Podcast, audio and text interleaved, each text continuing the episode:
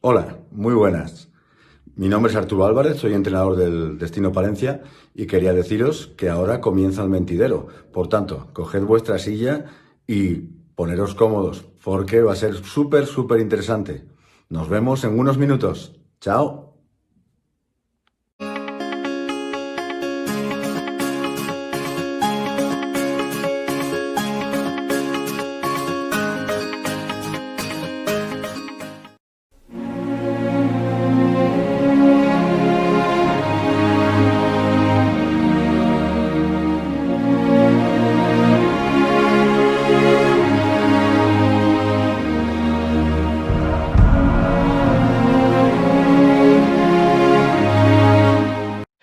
Tal amigos? Bienvenidos un día más al Mentidero. Hoy tenemos nueva sección de deportes en la que vamos a contar con un invitado de, excepción. La verdad, hoy tenemos con nosotros a Arturo Álvarez, el entrenador del Destino Palencia. Pero antes de pasar a, presentarle, eh, vamos a, a, presentar a nuestros colaboradores habituales. Tenemos como cada día a José Navas con nosotros desde Palencia. ¿Qué tal, José? Hola, ¿qué tal? Muy buenas tardes, chicos. Y hoy por fin también tenemos a Pablo Blanco, teníamos muchas ganas de, poder contar con él, nuestro experto en, baloncesto. ¿Qué tal, Pablo? Muy buenas tardes a todos y bueno, pues por fin he podido eh, sacar tiempo para estar con vosotros, así que muy contento. Para nosotros un lujo, teniendo en cuenta tu apretada agenda, así que este, un placer. Bueno, Arturo, ¿qué tal? Bienvenido al Mentidero. Es un honor para nosotros, como, como te decía, contar contigo hoy. Así que nada, ahora pasaremos a analizar un poco tu trayectoria, el, paso del equipo, pero lo primero, darte la bienvenida al programa. Muchas gracias, el placer es mío. La verdad que, tengo mucha ganas de, compartir con vosotros este, este tiempo y se echan de menos muchas iniciativas de este tipo, ¿no? que acercan mucho al deportista con, pues con, la afición, con, los periodistas y que yo creo que son necesarios, ¿no? y más en esta época de, pandemia que estamos tan alejados los unos de los otros. ¿no? Eso es un, mal endémico, por desgracia, de esta, de esta situación que tenemos ahora de, pandemia. Pero bueno, para quien no te conozca, cuéntanos un poco quién es Arturo Álvarez, cómo empieza tu contacto con el baloncesto, cómo empiezas a entrenar, cuál ha sido un poco también tu, trayectoria a lo largo de, todos estos años, que, es dilatada, ¿no? A pesar de que eres bastante joven, pero has tenido paso por muchos equipos. Cuéntanos. Bueno, haré un pequeño resumen, ¿no? Es decir, que con, con 20 años me hice profesional, empecé dirigiendo equipos de, bueno, siempre de cantera, de formación, todos los equipos en Asturias, pasé a ser seleccionador asturiano, después eh, me fui a Liga Femenina, Liga Femenina 2, pasé también por, por la Liga EVA, por la, por la Liga LEP, por la CB de ayudante, entre varias etapas con, con Pablo Lasso, el actual entrenador del Real Madrid, me fui también eh, con la Selección Nacional de Paraguay durante tres años, tanto masculina como femenina el primero. Eh, de ahí me quedé un poquito en el mercado brasileño, el histórico Palmeiras y, el Unitrigo Uberlandia, que había sido su campeón de América. Y también tuve dos experiencias en Portugal diversas, una para tratar de no descender con el Barrerense, un club muy pobre, y la otra para intentar ganar títulos con el, con el Benfica. ¿no? Y bueno, pues ahora mismo en el destino Palencia y, en España otra vez, eh, la verdad con, con mucha gana de, de quedar por mucho tiempo y podremos ver lo que, lo que da de sí ¿no? Eh, este año y, y los próximos. La verdad que, que eres mundos, ¿no? La, lo, en base a tu trayectoria no, no cabe duda. Eh, cuéntanos así cuáles han sido un poco las experiencias más, más destacadas de tu carrera, las que, las que crees que han sido más enriquecedoras. Quizás también ese año, ese buen año en Prat hace, hace un par de años, ¿no? Siendo el equipo revelación de, de la Leboro, ese es un, paso muy destacado, ¿no? También lo que nos contabas experiencias con, con Pablo Lasso, también te hemos visto acompañado de, de Jasique Vicius, el entrenador del Barça en, en algún campus. La verdad que un entrenador muy contrastado, ¿no? Bueno, eh, la verdad que hay años muy bonitos, ¿no? Creo que la temporada del Prat ha sido un equipo modesto que contaba, me, contrató para no descender y estuvimos muy a puntito de llegar a, la final de la LEP. Eh, también mi periodo por la selección paraguaya fue muy buena después de, 40 años pues eh, igualamos el quinto puesto en el sudamericano, una especie de, de Eurobásquet, ¿no? fue algo que nos clasificó para el preolímpico del Mar del Plata en el 2012, donde fuimos a jugar contra todos que querían eh, participar en Londres y, bueno, pues, imagínate, ¿no? La selección argentina con, con, toda su última jornada, Puerto Rico y, y, demás.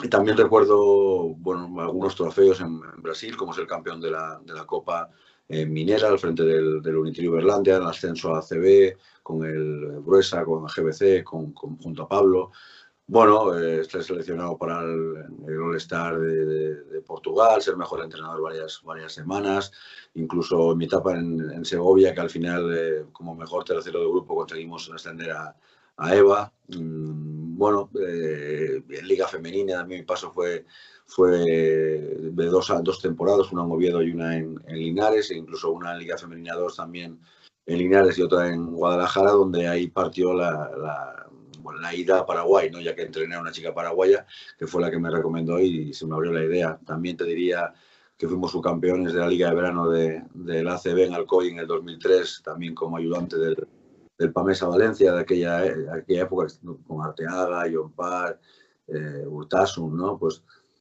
tengo muy, muchos buenos momentos y, te diría que ninguno malo, porque aunque sean resultados negativos en ocasiones, dedicándote a lo que te gusta no, se puede terminar como, como malo, ¿no? Por tanto, he elegido esta droga como experiencia de vida, que es el baloncesto, y, mientras, mientras, pueda y, siga en él, pues nunca podré quejarme, la verdad.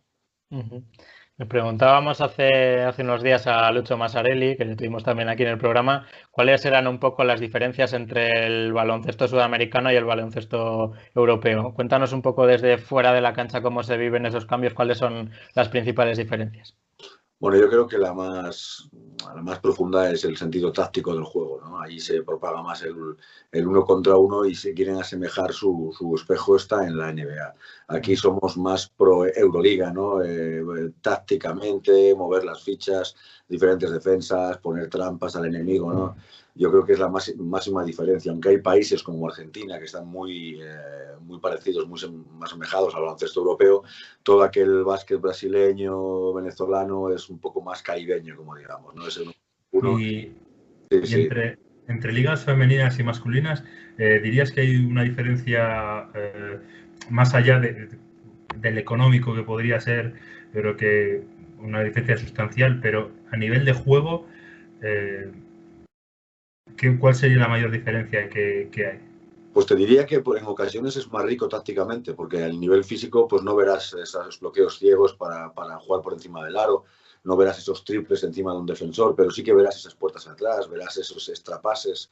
Yo creo que es, es muy bonito, animo a todo el mundo a que, a que, a que entrene en las dos partes y quizá te diría que a más corto plazo es más agradecido casi el baloncesto femenino, por la evolución de, las chicas en los conceptos de juego, mientras que el baloncesto masculino es una competición continua, ¿no? El que tiene un equipo más físico tiene más posibilidades, el equipo que juega más rápido también, el aspecto físico eh, eh, premia por encima del aspecto táctico eh, y en las chicas es al contrario, ¿no? Más proporcional el tema táctico y, el baloncesto quizá en sí más como la antigüedad, ¿no? El baloncesto aquí tipo pues, jugadores menos físicos como, como Corbalán, Solozábal, ¿no? Que lo, que, que lo premiaban todo con, con, ese talento táctico, ese saber estar. ¿no? Yo, yo he pasado unos años muy buenos en, el baloncesto femenino, eh, pero bueno, eh, me quedo con el, con el básquet masculino, pero no por, no por nada, porque tiene muchas más posibilidades, eh, tanto técnicas como tácticas, y, bueno, pues, yo creo que son los dos baloncestos muy buenos y en España además pues, se está notando ¿no? con las dos selecciones nacionales estando en lo máximo de los, de los podios. José. Centrándonos ahora un poco más en el presente, eh, la situación actual del equipo para el domingo, las lesiones de Zubi y tal, ¿cómo van? Bueno, pues eh, llegamos a un momento de la entrevista perfecto, porque justamente hoy han entrenado todos por primera vez en casi 23 días, ¿no? Hemos, eh, hemos, pasado, hemos pasado una mala racha con, con, las lesiones por casi un mes de Son Smith y, y Subi, que son dos jugadores que nos dan mucho ritmo, que nos dan mucha rotación y que dan un descanso muy provechoso a jugadores más anotadores tipo Richotti o, o, Boroña. Y el equipo lo, ha pagado en ese partido de Burgos, aparte de no competir, el, jugador no entrena de la misma manera, con dos bajas que te están todo el tiempo pidiendo más, pues eh, hubo un momento de partido que, que, nos, que nos caímos, a pesar de que iniciamos bien y, y ahora sí que tengo que decirte que a pesar de que dos días esta semana, pues eh, Richotti estuvo con esta tortícolis en, palabra vulgar, ¿no? Los, los, si los médicos darán otro nombre, pues, distensión del cuello. Entendemos nosotros perfectamente. Pues ya, ya está disponible y estaremos los 11 para este, estos tres partidos que yo creo que son muy importantes porque van a marcar eh, muchísimo ¿no? las posibilidades de estar en una parte o en otra de la tabla al final de... Yo en esto te quería preguntar, eh, porque me ha extrañado eh, viendo esta consecución de partidos que no se jugase mm, viernes, miércoles, domingo, como sería algo normal para intentar tener más descanso. No sé si lo habéis pedido o, se pidió y no se ha concedido. No, hay un, sistema de un procedimiento de FEP de jugar los partidos atrasados y, con semana, pues lastimosamente se tuvo que jugar el, el Coruña-Lugo, ¿no? Por tanto, el, equipo después, el equipo que juega en casa, marca, marca el partido. En, este caso, Coruña, pues obviamente atrasó lo máximo posible para poder descansar de ese partido del Breogán y nos tocó el domingo. Eh, nosotros pedimos a Oviedo también, pues que tenía marcado el partido, pues incluso para, para el martes, el poder jugar el, el, miércoles y aceptaron y nos dieron un día más. Y nosotros arrastramos al fondo de la semana al partido del Breogán, o sea que no, no hubo opciones porque además ya estáis viendo que, en este caso tengo que respaldar a los equipos y a, la FED porque hay muchísimos partidos eh, atrasados y, casi no hay fechas y, más con la impronta de la normativa de que antes del final del último, último partido de la primera vuelta se tienen que haber jugado todos ya que la Copa Princesa está en juego. Entonces no sé dónde vamos a meter eh, todos los equipos. Estos partidos eh, yo creo que va a ser un vendaval. Equipos como Cáceres y Oviedo va a haber semanas que jugarán tres o cuatro partidos, yo creo. Me imagino que esto está afectando mucho a nivel de planificación deportiva, ¿no? Por mucho que, se puedan contemplar variantes, pero me imagino, por ejemplo, que sea esa suspensión del partido de Oviedo, por ejemplo, me imagino que afectase mucho, mm, ya que se estuvieron, si no me equivoco, dos semanas sin jugar. ¿Cómo está afectando todo esto al conjunto de la temporada?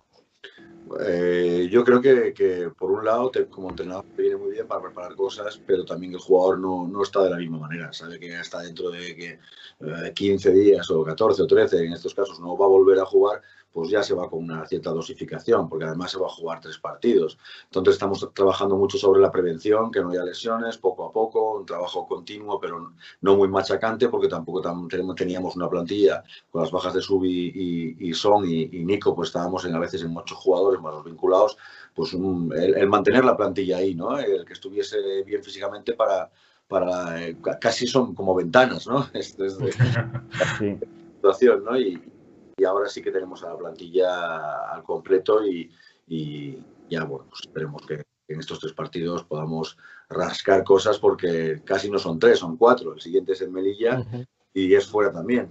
Tendremos tres partidos fuera de casa y uno en casa ante el líder, ¿no? Pues bueno, eh, no es motivo de broma. Vamos a disfrutar todos del básquet, pero van a ser muy duros y de máxima exigencia.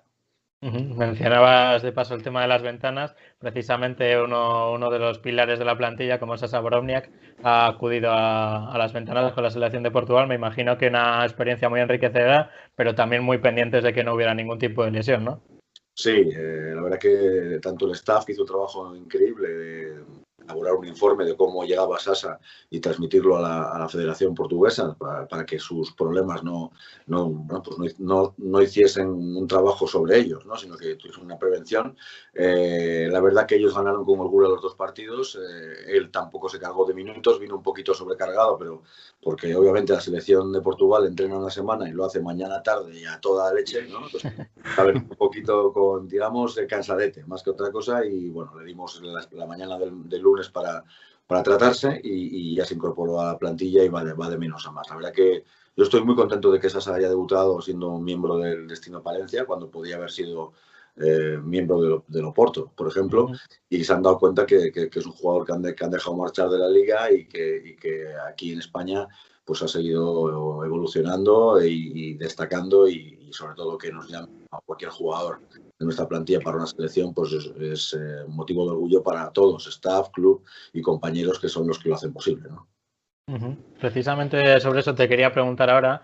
Eh, parece que la Leboro en los últimos años está sirviendo un poco también de, rampa de despegue, un poco de liga de desarrollo, también eh, estableciendo el equivalente con la NBA para jugadores que luego están llegando a Euroliga. Lo hemos visto en Palencia en el caso de Steve Asturia, por ejemplo, jugadores que han llegado a NBA como, como Nico Mirotic, incluso jugadores que todas entrenadas en otras ligas eh, como la portuguesa, como es el caso de Alex Suárez, que le, tuviste en, Benfica, si no me equivoco, ahora está jugando en Obradoiro, ha ido a las ventanas. También ha, ido Tyson Pérez, que es un jugador que tú también seguías incluso desde Liga EVA. Me imagino que, el tema del scouting y, sobre todo el tema de ya el desarrollo de los jugadores en, en estas ligas menores es muy importante de cara a llegar a la élite, ¿no? Sí, si os fijáis un poquito, en los últimos 10 años ha cambiado muchísimo el baremo, ¿no? Con la crisis económica española, eh, los clubes se han arriesgado un poquito más a buscar perfiles de, ligas muy pequeñas o, de categorías un poco eh, Le Poro, Le Plata, incluso EVA. Y esto ha, pues, propagado el, fluir de, talentos, ¿no? Tyson llega en, Liga EVA con 18 añitos a Betanzos y, juega contra nosotros en Liga EVA y ya un tío que ya hace mates con 18 años ya, ya lo mira y digo, este, este me lo llevo, ¿no? Pero bueno, eh, en su caso, pues eh, es una situación personal diferente. Se fue con su madre al CAS y a Madrid, tuvo la suerte de coincidir con Pepe Lasso, de ahí van, van los dos al Canoe y bueno, ya, ya estaba ahí, ¿no? O, o Emi Cate, que llega a Madrid a la sombra de Felipe dos años y resulta que es un jugador más eh, potencialmente más ACB ahora mismo, con mucho más minutos que Felipe, y, hizo su último trampolín de paso en la LEP en, el Prat. O el mismo Alex Suárez, que, estaba siendo jugador de cupo, tanto en Bilbao como en Madrid, y, de ahí se va a Benfica, juega unos 25-30, se convierte en un especialista en el tiro de tres, y bueno, después de pasar por, por Canarias, pues ahora está jugando ya en Obradoiro con ese, con ese rol. Creo que ahora ya se fija la gente más, en el caso de Basturia, que hace unos minutos estaba viendo frente al, Barcelona. Además, eh, pues, bueno, se ve que, que, la LEP es oro, es un, es un sitio donde, donde fichar jugadores y, te comentaba fuera de micro también que, por ejemplo, Bobby Harris, el destacado de Almansa, es un chico que trae mujeres en, en, Liga EVA, ¿no? Por tanto, eh, ¿dónde está el límite? ¿Dónde está el riesgo? ¿Dónde está la equivalencia? Hay que jugársela, ¿no? Los cazatalentos, directores deportivos o entrenadores pues nos toca a veces por falta, falta de talonario, porque si no, no apostaríamos por nadie, ficharíamos a, a a Campaso y a, ¿eh? todo el pero sí que con un buen scouting a lo mejor puede sacar y, se está demostrando jugadores de, ligas eh, menores, pues ya a un baloncesto súper, súper profesional. ¿no? José.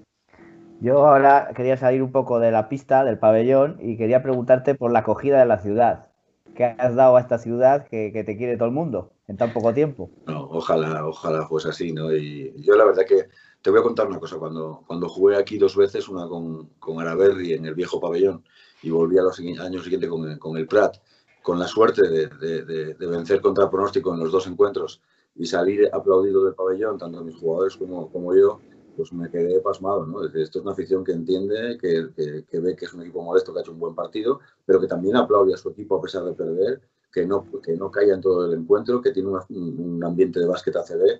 Incluso el año pasado, eh, pues bueno, estaba sin equipo y, eh, Raúl me, invitó a ver un partido y, no daba crédito cuando estaba en la cola, que es que pensaba que no llegaba ni a la presentación del encuentro por, por el de, de básquet que no ves cuando estás en el vestuario, ¿no? Que, ver un partido de, invitado y, bueno, fue, fenomenal. Siempre mm, tuve en la retina el ojalá algún día pudiese entrenar en, Palencia y, nada más llegar, pues me vine e intenté, pues, eh, bueno, pues conocer todo.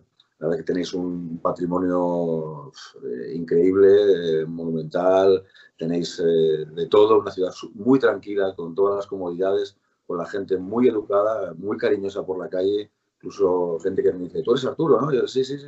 Pues, oye, mucha suerte el pabellón. Y bueno, te quedas un poco, y mira que he estado en muchos sitios, pero he notado ese cariño y, y estoy encantado. Yo te digo, ojalá los resultados acompañen mucho y pueda estar pues eh, la mitad de Nacho Lescano, pero, porque tanto sería increíble, pero, pero es un sitio donde creo que cualquier entrenador mm, tiene que pensar que, es un objetivo para llegar. Yo estoy en, él ahora mismo y, intentar que, que, salga todo bien para poder estar junto a vosotros pues el mayor tiempo posible, sabiendo cómo es este negocio, ¿no?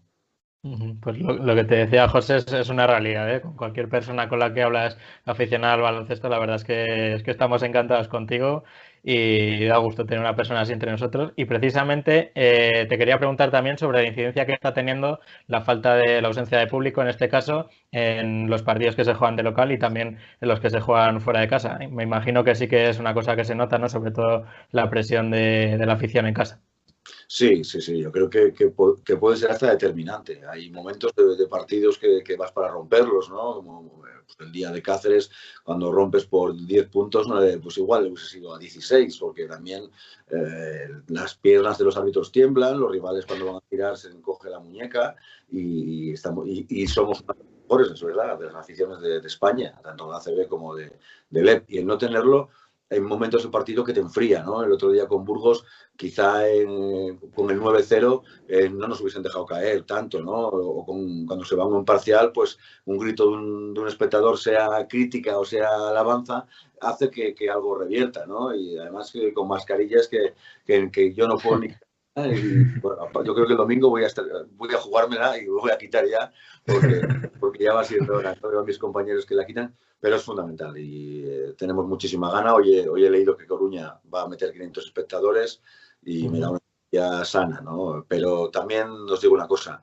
el club es de los más prudentes y más responsables y serios que me he encontrado y probablemente esta decisión de hasta que todo no esté claro de no entrar gente sea la más adecuada, muy a pesar de, de todos, lo sentimos eh, desde las redes sociales y, y la televisión y los comentarios, pero yo estoy de acuerdo con el club en, que una vida humana eh, vale más que una victoria de 20 puntos. Y por tanto, y más con, nuestra cúpula donde eh, nuestro doctor presidente de la realidad es nuestra doctora y, creo que se están haciendo un trabajo chapó. Pero desde aquí digo bien alto con mayúsculas, os echamos de menos, os echamos de menos y, yo creo que vosotros también a nosotros, y, pero seguro que algún día podemos compartir ese pabellón que además está quedado chulísimo y donde nos encontramos a veces vacíos, ¿no? Con la música del DJ y, y los focos en la presentación, pero no, sabiendo a dónde mirar porque no hay, no hay nadie.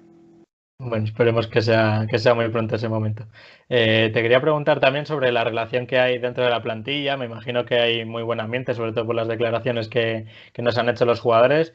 Y también eh, llama la atención sobre todo eh, la pasión por el diseño gráfico que existe en ese vestuario. Estamos viendo todos los días a Zubi y a, Nico, eh, que parece que tiene una batalla a ver quién, quién el mejor fondo de pantalla para, para el club. ¿Eso cómo se vive desde dentro?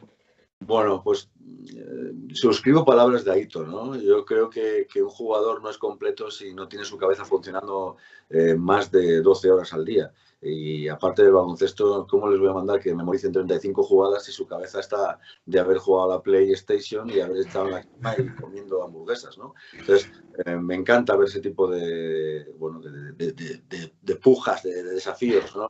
Eh, Subi eh, quiere dedicarse cuando deje el básquet a algo parecido, marketing, es licenciado, eh, Nico le gusta mucho, hay otros jugadores que entonces les dicen, oye, ¿puedo cogerte esta foto que me y tal y me la puedes hacer como y pues, la verdad que es, un, es fantástico, ¿no? Así como un día pues me doy cuenta que me habían hecho a mí un, fondo con ellos alrededor. Digo, subí, esto es fantástico. Y me dice, bueno, no te acostumbres porque me cuesta trabajo. Pero, pero está muy bien que haya otras, otras aficiones porque eh, los jugadores tienen que tener la cabeza funcionando. Eh, además, ahora que se va del pabellón a casa y que es al pabellón. Pero es un vestuario muy sano, un, vestuario muy dividido, ¿no? Con gente veterana como pueda ser Dani, eh, Nico y, y Sasa Boroñac, eh, combinado con, con, bastantes rookies como Lucho en España, como Bakari, como, como Yavari, como Edu Gatel, ese jugador de, vestuario y que se lo deja todo en la cancha, que también complementa, y bueno, eh, con el resto de chicos que también aportan, eh, que están a medio camino entre ser experimentados o, o ser noveles, ¿no? Y como está Isubi ya, que está a pesar de su juventud, ya parece que ha jugado en la LED 20 años, ¿no? Y bueno, no, no hay nadie que te pueda decir ahora, hay algún elemento ahí que no. Son todas grandes personas, se equivocan y, hacen bien en la cancha y en los entrenos eh, diariamente, unas veces sí, unas veces no, porque son humanos, pero son muy buenas personas, tanto ellos como el staff y, el propio club eh, me han demostrado que hay una parte humana que, que no, no, tiene nada que ver y no va a ser identificada en función de los resultados. O sea, cosas van mal, van mal y se tomarán decisiones, las cosas van bien, pues eh, se tomarán otras eh, buenas, pero en el día a día no nos, no nos falta de nada y los chicos la verdad que, que, están conjunto al staff todos a una y hay que tocar madera que esto siga hasta el final porque ya sabéis que, que a veces los que juegan menos o los que juegan más, pues eh, hay que llevarlos de diferentes formas y de momento eh, todo está llevándose con mucha cautela y, de una manera muy, muy sana, ¿no? Que sepas que Lucho dijo que cuando se pudiera iba a preparar un asado con Nico. Yo te, lo dejo ahí para que les insistas un poco. Eso ser que no, que no quiere juntar al staff, pero bueno. Eso para hacer piña siempre viene bien, yo creo. Llevaremos, sí, señor. Sí, señor. Bueno, precisamente estabas hablando de, tus hobbies y escuchaba el otro día en una entrevista y he visto una noticia también de que durante el confinamiento creaste una tienda. ¿Cómo surge esta idea, la tienda del coach? A ver, cuéntanos. Luego pondremos el enlace abajo para la gente que quiera entrar. Sí, bueno, muy sencillo. Eh, estábamos todos confinados en Asturias. Tengo muchos familiares ¿no? en la ciudad y, y bueno, como soy de la... Eh, estoy en el rango ahí con mis 44 años entre viejo y joven, tú de informática sabes, dando los pedidos y tal y cual. Y yo, bueno, vamos a ver, estoy haciendo aquí unos pedidos de supermercado. Vamos a ver si veamos una tienda online y bueno, por lo menos que quede en casa, ¿no? Y, ahí hice mis contactos y, mi trabajo y creamos la tienda del coach, que es una especie de centro comercial en, pequeño y, la verdad que empezó como hobby y bueno, pues ahí pues tengo mi, gente que me lo está controlando familiarmente en Asturias y yo hago mis propios pedidos también, mis utensilios para, para el aseo, para la música, para... y bueno, pues ha sido algo anecdótico también, como te digo, porque me gusta tener la cabeza eh, funcionando y, era demasiado el confinamiento. Cuando ya no había partidos, eh, pues, eh, ya me estallaba, ya demasiados clinics, demasiado básquet, digo, vamos a, tirarlo por otro lado. Y, bueno, pues la verdad que me divertí mucho y, aún me sigo divirtiendo los días libres viendo lo que pide la gente, las necesidades, cómo empezaba a agotarse primero el papel higiénico, después la gente iba a cascos para ir a correr cuando se podía salir, salir. Esa evolución, ¿no? con muchos productos de limpieza, pues ha sido hasta para hacer un estudio, ¿no? De la, de la sociabilidad de la gente en épocas de, pandemia, ¿no? Muy bien. Ahora, para conocerte un poco más a fondo, te vamos a hacer un, pequeño test en el que vas a tener que elegir entre dos opciones. nada comprometido, ¿eh? Bueno, igual alguna un poco, pero bueno, nada, nada grave. No la primera relacionada con el baloncesto sería LeBron o Jordan. Jordan, Jordan. Escucha, Pablo, es, que tenemos una persona en el equipo que es de LeBron y no le sacamos de, sus temas, pero bueno. Tiene mal gusto, ¿eh? es buen chico también. de Jordan y Magic Johnson. Estoy de acuerdo. Vale, esta relacionada con la gastronomía, que nos consta que, que también te gusta mucho. Para acompañar una buena sidra, ¿fabada o cachopo? A mediodía fabada, porque no llegas sino a dormir. Y a la noche un buen cachopito con, con la, con la que me vale para las dos eh, comidas. ¿eh? Yo lo haría a la vez también, las dos. Fabada, cachopo y... Ya, lo hemos hecho una vez. De ahí para el sofá, ¿eh? Eso es, sí, sí, la siesta que, que no falte. no falte. Vale, ahora relacionada con dos compatriotas de, de tu zona, ¿Fernando Alonso o David Villa? Bueno, una pregunta curiosa. Eh, yo te diría que como hay, bueno, son los dos internacionales y demás, pero me, decanto más por David Villa, que es de, la otra cuenca, de la cuenca del, Nalón. Yo soy de la cuenca del Caudal, estamos a 10 minutos. Y aunque Alonso está 20 en Oviedo, pero yo creo que los dos han, tenido una, una, vida de, evolución constante y de trabajo y se lo han ganado los dos. Pero vamos a quedarnos con Villa, el Guaje, por, por ser de 10 kilómetros menos que, que Alonso. vale. Ahora un duelo de escuelas. ¿Pablo Lasso o que Vicios? Esta sí que me la pones difícil, ¿eh? O sea, con los dos y, la verdad que me gusta los dos mucho. Yo te diría, eh, la capacidad de gestión eh, me quedo con, con Pablo Lasso y eh, ahora mismo el baloncesto moderno y de forma táctica y, técnica con lo que está aportando Saras, que ha estado a las órdenes, como me explicaba, de los mejores, ¿no? Y Tudis, Obradovich o Xavi Pascual, que por cierto son los tres entrenadores favoritos suyos. Y aquí os doy este dato para que lo tengáis en cuenta. Lo apuntamos.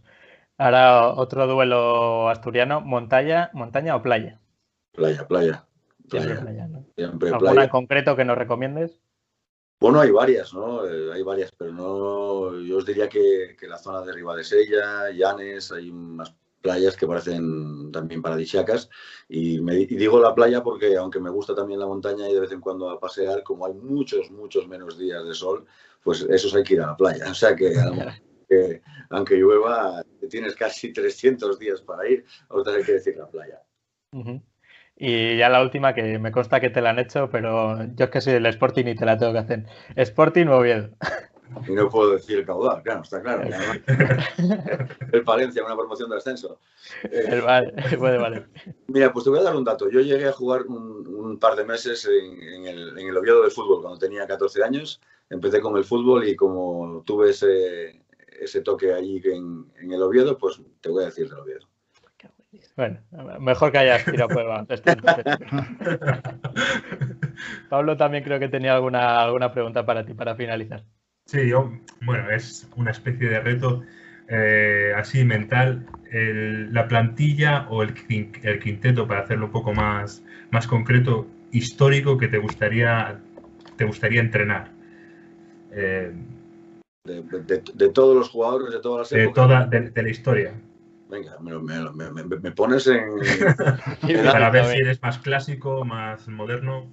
Bueno, yo, te diría que Magic Johnson en el 1, pondríamos a Drasen Petrovic eh, en el 2, podríamos añadir a Tony Kukoc eh, jugando en, el 3, mm, vamos a irnos un poco a Carmalón para jugar de 4 y hay que meter un español. Y ahí mm, voy a, voy a meter a los hermanos Gasol. Me da igual, eso lo eliges tú, de Pau o, o, eh, así rápidamente, seguro que si me pongo a pensar, y me caché, se me ha olvidado algún, algún otro fantástico, pero bueno, yo, yo creo en una mezcla entre baloncesto antiguo y moderno. Eh, son más, es un quiteto más de estilistas, ¿no? Kukoc, Magic Johnson, Oscar Malón con el movimiento de pies, el, Gasol o Tony Kukoc. Yo creo que. Mucho talento. Sin Jordan y Kobe, ¿eh? Sí, bueno, esos os gustan a todos, por tanto tengo que dar discordante y más ir a la técnica, ¿no? Sí. Pero llama, llama la atención. Curioso. Y no sé. Vamos. Tenías también el entrenador de referencia, ¿no? Me parece. Ah, cierto, perdona. Sí. Un entrenador que, te haya marcado en el que mm, más te fijes eh, siempre, no sé. Yo siempre, por ejemplo, para darme una idea, siempre me ha gustado mucho Phil Jackson. No soy nada novedoso, pero bueno. Bueno, eh, ahora mismo eh, vamos a hacerlo un poco diferente, ¿no? Todo el mundo diría Phil Jackson, Chuck Daly, eh, bueno, de aquella Pat O'Reilly. Yo te diría que ahora mismo referencia para los jóvenes entrenadores en NBA nos encontramos con Brad Stevens, el entrenador de Boston, tiene un playbook con, con muchas novedades, es un, entrenador que, que, sigo mucho y obviamente eh, en la parte técnica táctica creo que, que es un, un, entrenador para fijarnos. En la parte de control, de jerarquía y además tenemos que ir, irnos a, a Popovich, ¿no? Eh, creo que es la otra parte, sería un poco como el, el, el lazo y Stevens el, el Jessica Vicios, ¿no? Y creo que, que sería la parte de NBA. Y en Europa bueno, pues eh, ahora mismo eh, Celco está en el, en el, dique seco porque quiere, pero es un grandísimo entrenador que, que combina las dos partes de, gestor y, de innovador y me gusta bastante. Y a nivel español te diría que, hay, que está ahora mismo eh, muy a, la alza. ¿no? Pedro Martínez es fantástico, llama por Sarnau, es un entrenador como Marco Pompino, los jóvenes Iván Navarro, o te diría también Diego Campo, a pesar de que, de que, está ahora mismo fuera de los banquillos. Y bueno, y, podría seguir con el mismo Porfi Fisad, que estuvo aquí y, a pesar de que ha tenido Canarias, lo ha hecho francamente bien. Yo, yo creo que podemos aprender de, de todos pero ahora mismo eh, en esos nos podríamos fijar para, para formarte como entrenador, ¿no? Parece que hay, hay, buena cantera de entrenadores en, en, nuestro país, ¿no? Lo estamos viendo tanto en ACB como incluso en, en NBA, que parece que, que, dentro de no mucho tiempo podría llegar a entrenar a Jordi Fernández, si no me equivoco, en, en, un banquillo NBA, no sería raro verle. O sea que esto hasta habla muy bien del trabajo que se está haciendo en nuestro país, ¿no? No, no, habla también como que el maestro Reneses está dando cátedras en, en Alemania. O a Pedro Calles, que no ha entrenado en España y está haciéndolo muy bien allí también. Eh, como Moncho López, que, que, es un entrenador que está haciéndolo fantásticamente en, en Oporto, en ligas eh, extranjeras, estamos eh, llegando a todas, ¿no? El mismo Luis Rill en Japón, Pep Claros, que sigue por allí, y bueno, que tenemos muchísimo. Me dejo muchos atrás que me da, me da rabia, ¿no? Pues Moncho Fernández, Paco García. Es que es un, para mí es un lujo estar entrando en, en, la LEP, porque entre la LEP Oro y la CB hay muy pocos puestos de trabajo y, la gente que estamos allí tenemos que valorarlo, porque los, que se quedan fuera son eh, de un nivel igual o superior a nosotros, ¿no? Y, tenemos que aprovechar muchísimo la rueda, porque el baloncesto español ahora mismo es el, la referencia a lo que era la, referencia balcánica anteriormente, que trae, se traía de entrenadores como Ceravica o Izkovic, pues todo el mundo que, venía a, dominar a, las primeras ligas, ahora es eh, el entrenador español el, más pretendido y en femenino, pues creo que ahora están jugando la Final Four, pues Roberto Íñiguez, eh, Alfred Yulbe, que está ahora en, Girona y, Méndez, ¿no? Por tanto, yo creo que junto a Lucas Mondelo tenemos, tenemos entrenadores y está muy difícil el tema del banquillo. Por eso, te digo que, hay un grandísimo nivel baloncesto español en el mundo de los entrenadores. Pues no sé si queréis alguna pregunta para finalizar, José o Pablo. Algo que se quede en el tintero. está ya todo muy claro. Yo solamente una, cosa que me ha venido ahora. Eh, hace unos meses hablamos con, con Sergi Pino y nos dejó un consejo para, los entrenadores que, según él, un buen entrenador o lo que él le gustaba como buen entrenador era el que sabía manejar los, nervios y, y, no expulsar toda la rabia o llamarlo X sobre el jugador. Tú, si tuvieras que dar un consejo a entrenadores jóvenes, ¿cuál, cuál darías? Hace muchos años cuando empezaba, eh, iba a esos campus ¿no? que vosotros decís, eh, con gente muy importante, pues eh, me crucé un campus con, con Checho Mulero, que es el actual director de, general de, de Valencia. Me dijo una frase que siempre me, me, me, llegó, ¿no? que fue la de, vamos a intentar los entrenadores molestar lo menos posible a, los jugadores, ponerlos en, los sitios donde son mejores, intentar estorbar y, no meternos mucho más en, eso. ¿no? Y, yo creo que es una frase muy, muy acertada, ¿eh? intentar eh, que su talento no lo, no, lo, no lo estropeemos y que puedan desarrollarlo. Y me gusta mucho lo que dice eh, Sergi Pino, yo creo que, que ahora mismo pues, hay estilos, ¿no? O algunas de las que dices, pues está todo el partido explotando, pero los jugadores ya están como es y, lo asumen, ¿no? Yo me gusta un poco más de tranquilidad, pensar las cosas un poco antes, si se quiere decir algo, pues quizás decirlo en privado, para que al jugador, pues no, pues, porque depende de qué jugador sea, pues no, moralmente no le, no le llegue abajo, ¿no? No le lleve abajo un, un, todo un partido. Creo que, los partidos son reflejos de entrenamientos y lo que hayas tenido que decir lo, lo has dicho entrenando y jugando ellos quieren hacerlo bien. Por tanto, creo que hay que mantener mucho más la calma porque también si los jugadores ven que el técnico eh, está calmado y, tiene personalidad, van a creer mucho más que si mm, nos ven nerviosos y, reboteando y dando voces, ¿no? Por tanto, una mezcla entre lo que y, el consejo de probar lo menos posible el talento del jugador. Creo que ellos entrenadores que están aprendiendo ahora mismo, pues eh, sería muy bueno, ¿no? Porque eh, aprovecho para decir que cuando me paso por las canchas de pequeños, pues escucho eh, entrenadores y ahora lo veis en la tele cuando como el sonido se escucha, venga, va, sigue, pasa, sigue, sigue, no, no tires, pasa. No, son, robots tenemos que tenerlos y dejarlos que el, partido desarrolle en su juego, se equivoquen o no, y, tengamos que ir a corregirlos. Vamos a, dejar de estorbar, que el talento se desarrolle y ser educados y comprensivos con ellos de una manera respetuosa como, como Pino Dios nos Pues con este consejo tan bueno de, Arturo nos quedamos para, para cerrar esta entrevista. Ha sido un placer nosotros hoy. Eh, creo que es toda una lección de vida, todo lo que, nos, lo que nos has contado. A pesar de que eres joven, de eso te lo decimos, 44 años no son nada, así que esperemos que todavía te queden muchos años y que sea sobre todo con nosotros y que, y que venga acompañado de, muchos éxitos para, para el destino Palencia.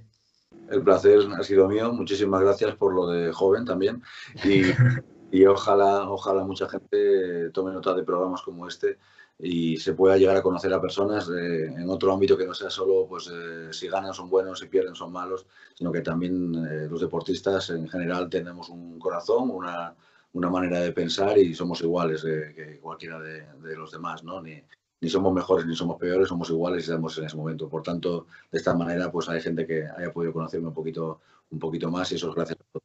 Así que un placer enorme y, y que por muchas veces veamos eh, incluso pues más cerca que, desde el teléfono o el ordenador.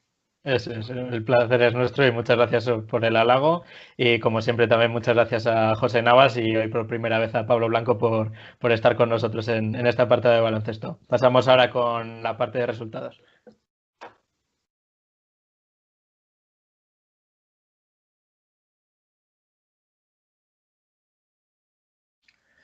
Ya estamos de vuelta en esta segunda parte del programa después de la entrevista con Arturo Álvarez, entrenador del, Destino Palencia. Y ahora vamos a, como cada semana, analizar los resultados de los equipos de la provincia de Palencia. Comenzamos con el fútbol. José, cuéntanos qué tal la, actualidad del Cristo Atlético. Hola de nuevo. Eh, sí, la actualidad del Cristo Atlético fue Santa Marta 0, Palencia Cristo Atlético 0. Un empate eh, no es malo en un campo complicado, que Santa Marta no ha perdido allí. El problema es el empate que cosechó en casa el anterior partido. También llegaba con alguna baja el equipo, ¿no? Sí, tenía la baja de Abel. A mí te estaba tocado. Y bueno, el punto no es malo. Sigue siendo líder. El Astorga también empató. Para que con un partido más. Ah, y ahora le toca descansar al Palencia, ¿no? Ahora descansa, este fin de semana descansa, sí. Y el que se ve obligado a descansar de manera forzada es el Becerril, ¿no? Que otra vez partido suspendido el fin de semana pasado por un positivo en el equipo. ¿Y ahora qué pasa otra vez? Pues ahora el cuarto partido que se va a suspender, eh, lo que diga hoy el juez de competición, pero vamos, le van a suspender porque el Peñaranda de Bracamonte ha dado dos, que era el rival del Club Deportivo de Cerril, ha dado dos positivos. Ya es el cuarto positivo, no está teniendo suerte este año el Club Deportivo de Cerril con, con esta pandemia y ya son cuatro partidos que los tendrán que recuperar en Navidades. Yo no sé si el día, 3, el día 3 de enero puede jugar porque es sábado, pero vamos, este año Jaime Pelayo y compañía no van a poder disfrutar de las navidades.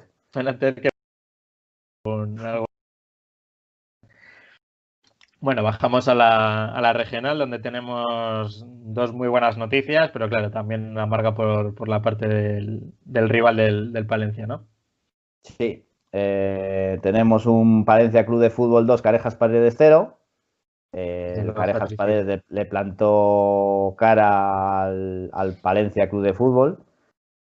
Lo marcó muy pronto, el gol de Piojo, el Palencia Club de Fútbol. Y aunque estuvo el Paredes ahí aguantando el tirón, pero al final un gol de Palme puso el 2-0 en el marcador.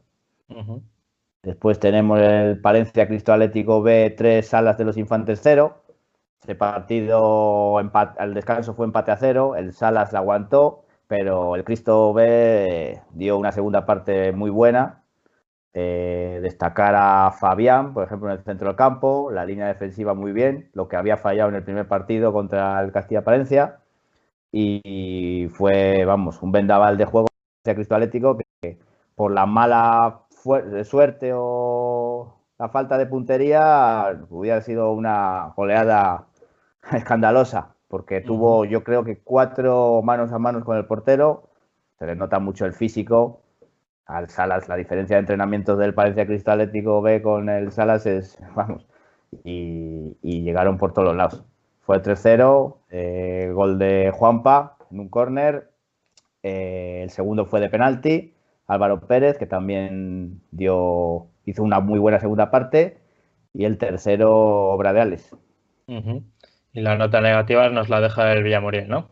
El Villamuriel perdió 1-2 con el Villarcayo. El Villarcayo, en teoría, bueno, sí está arriba este año en la competición, pero bueno, se adelantó César Simón en el Villamuriel y después le dio la vuelta al conjunto burgalés. Otra mala noticia es que Pablo, un jugador del Villamuriel, se dio con la, con la valla del terreno de juego y tuvo que salir, le tuvieron que dar puntos y tuvo que ir al hospital. Que tenga una pronta recuperación. Eso es, deseamos que se recupere rápidamente. Eh, otra nota negativa de la jornada y esta más sorprendente por la trayectoria que, que traía en las últimas jornadas es la del Deportivo Guardo, ¿no? que también cayó en casa. Sí, cayó el líder, el Deportivo Guardo Fútbol Sala 3, Arroyo 4. Yo, yo, creo que el Arroyo le tenía muy bien estudiado, muy bien tomada medida al Guardo. Le salió a las contras, corrió muy bien, hizo las contras muy bien y se puso 0-3 y ya después para recuperarlo tuvo que sacar portero jugador y, no le salió bien la táctica al equipo de...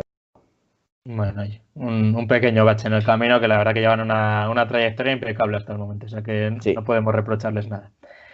Eh, eso es. Pasamos ahora al baloncesto, después de, haber repasado también con, Arturo la, actualidad del, del, destino Palencia, pasamos ahora a Filipenses, que también una buena noticia nos ha traído, ¿no? Sí, Filipense 79, Caja Rural 49.